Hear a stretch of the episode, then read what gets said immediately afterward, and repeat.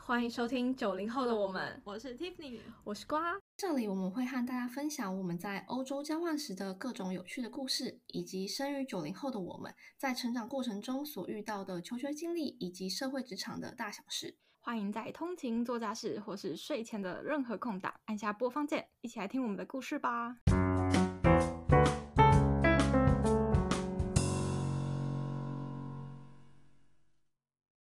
大家好久不见，我们真的应该超久没有上新的一集了。没错，真的是太忙了。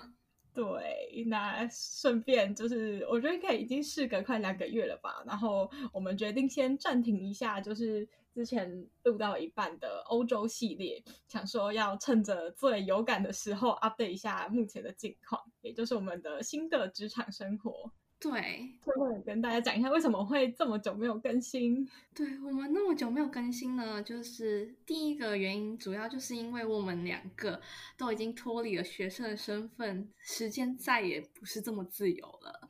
真的不是。对，然后第二个原因是因为我们居住地就已经分隔两两个不同的县市，所以其实录起音来，然后跟安排时间安排上。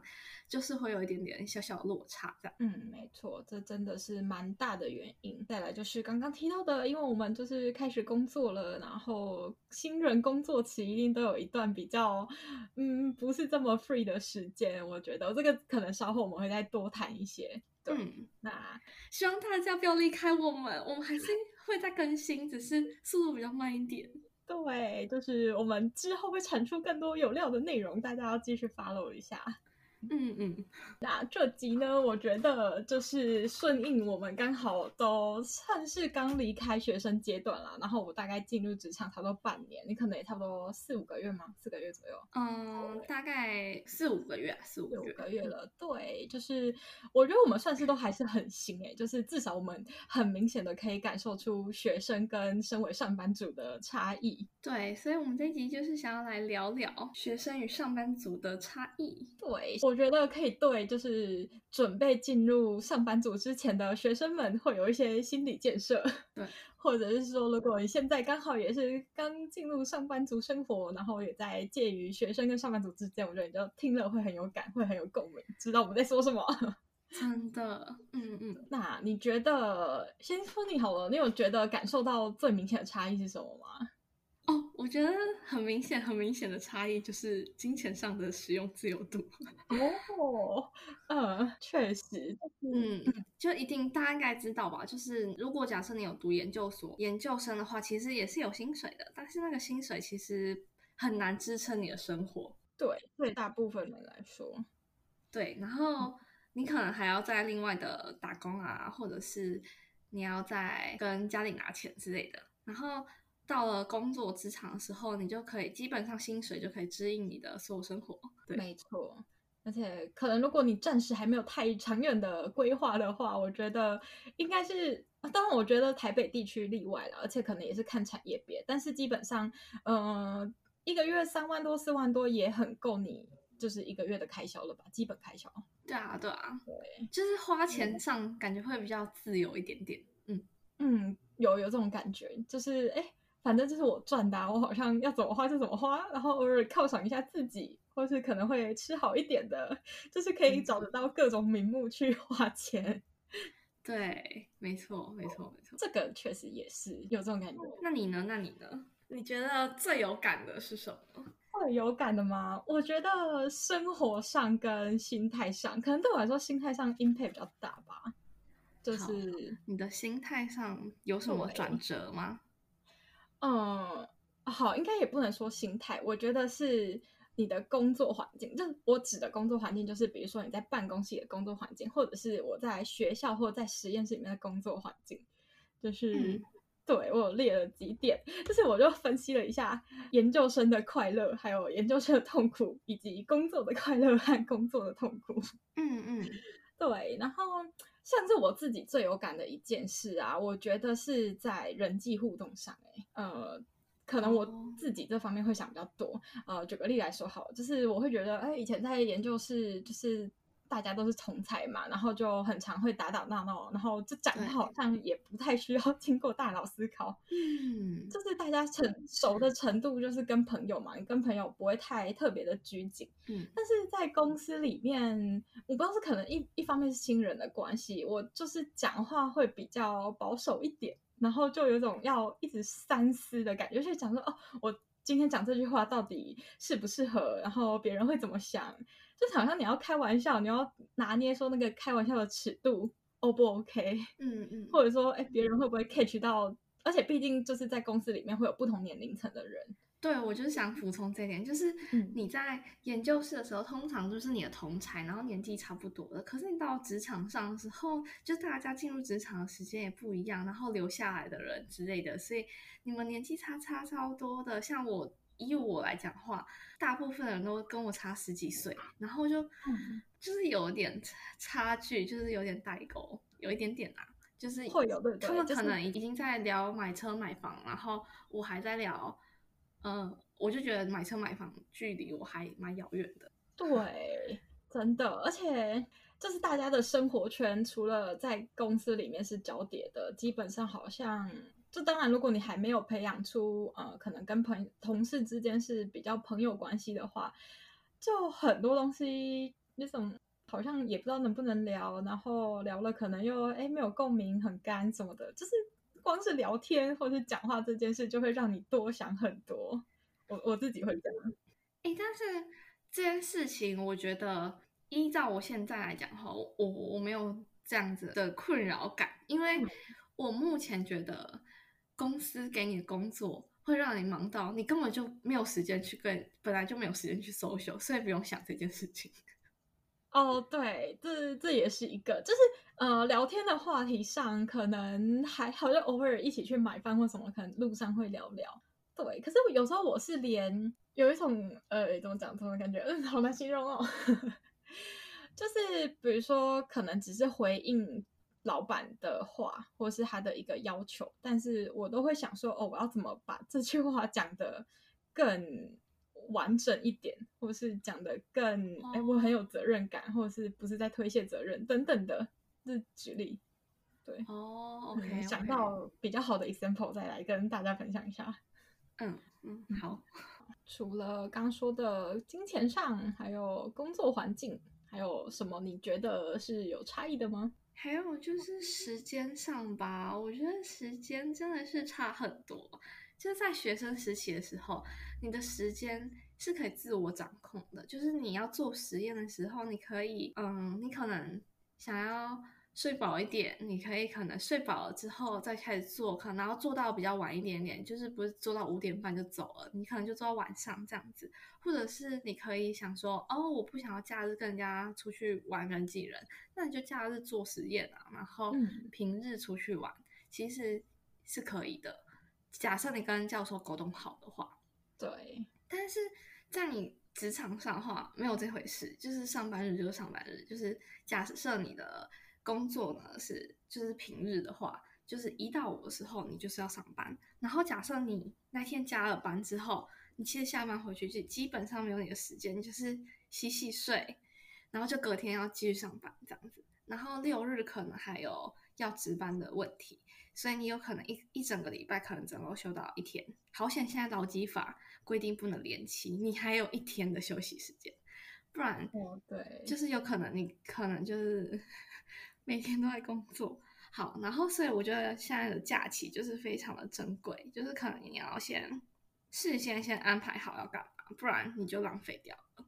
嗯，真的有这种感觉。嗯，而且像我，因为像我们就是可能还会想要利用自己的时间录 podcast 嘛，然后在学生时期对我们来讲，就是哎，我这就是。一件事情会写在行事历上，然后完成了就把它打勾，这就是可以很自由的安排运用说。说哦，我可能休息，我除了做实验之外，我可能还想录 podcast，然后想看书、看剧，或者是呃跟朋友约什么，就是会有很多的好像是课外的活动，而且掌握度就非常高，嗯、自我掌握度对，掌握度很高。可是我发现，等你工作之后，你就是真的会工作的时间就占了你整个生活的百分之七八十。所以你剩下能运用的时间就很少，你就没办法再像以前一样有很多想做的事情。对，你要取舍，真的要取舍。我觉得这件事情是对工作后很有感的一件事。嗯，没错。但我觉得在时间的运用上呢，还有一个比较感受不一样的吧，就是当然以前可能。像刚刚说的，时间安排很自由，但是也有一种随时在工作，也随时在休息的感觉。就是，哎，可能研究室呃做实验的之间会有一些空档，有一些等待的时间。那等待时间，你又可以去读 paper，或者是甚至去打工，或者是去做 anything，你可以随意的安排。但是我觉得，像在工作的话，就是工作的时间你就非常连续的在专注。然后你在办公室里面，你也不敢随便松懈嘛，一直逛其他的网站或什么的，所以我觉得那个 intense 的程度差很多诶，就是你整个人进入一个工作状态的那种感觉，跟学生时期是有差的。对，我觉得这个就可以归类在我自己归类在就是压力上的不同，就像是你在你当你是学生的时候，他的压力其实是蛮偏向无时无刻都有的，因为。你就是在想说，哦，我的实验到底会不会成功啊？我的实验到底会不会顺利？然后我论文写不写得出来？我能不能准时毕业之类的？你就无时无刻都在思考这件事情，也不是你，你不会一直在思考，可是这个压力一直压在你身上。对对对。然后，那在工作上的话呢，它其实就比较偏向你的压力都集中在你的上班时间，然后所以你的。你可能你的工作速度啊，你的判断能力啊，跟你面对老板的时候的情况，就是压力都很大。然后，但是他可能就比较偏向你下班之后，就是可以比较松懈一点。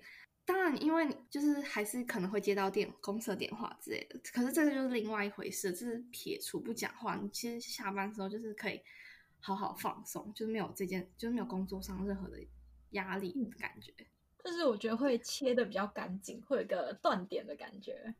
嗯，没错没错。然后像假日的时间，常常以前呃做实验就是，哎，假日也要安排一些实验嘛，或者是嗯，呃，就算出去玩或什么，不知道哎，那时候我还是会有种没办法很放松的感觉，就觉得呃好，我还有什么实验，然后回去之后要开始做哪一个实验等等的。嗯，然后我觉得那时候应该说，而且又以我们是以做实验性质的研究来说，会有种。呃，有时候是一种看不到尽头的无助感，因为你不知道什么时候你试了这个参数，哎，是不是会成功？嗯，真的，就是对，一直在嗯飘飘的感觉，还没有一个尽头。你不会说哦，我一定跑了多久，我就会到达终点的那种对感觉，对嗯。嗯然后在工作的话，像是假日，如果真的是嗯不用值班，然后你有一个完全的假日，我觉得算是蛮放松的。对，会被完全的清空自己的感觉，就回到另外一个呃世界 的感觉。我觉得害怕的时候是那个手机响起来的时候而已，就手机响起来的时候会。然后如果都没有接到手电话的话，就就就会觉得真的是完全放松这样。那个礼拜就是开心的假日。对，没错。然后我还有想到一个，就是你学生时期跟上班的上班族的时候，你做错事的影响，就是还是蛮有差的。哦，这件事情也是让我很有感。你先说。好，嗯、呃，因为我其实也没有到就是工作时期做错怎么样，所以我我怎么想象，就是你你你如果在实验的时候你做错，可能就是你的实验失败了，但是那是你的实验，所以。是你在懊悔，然后你的时间被 delay，但是你影响到别人的情况可能没有这么大。如果你是把动机台弄坏了，当然是还是会影响到别人。但是如果是你实验只是某个步骤弄错的话，就是你自己的影响。但是如果你是在工作职场上做错的话，你影响了可能。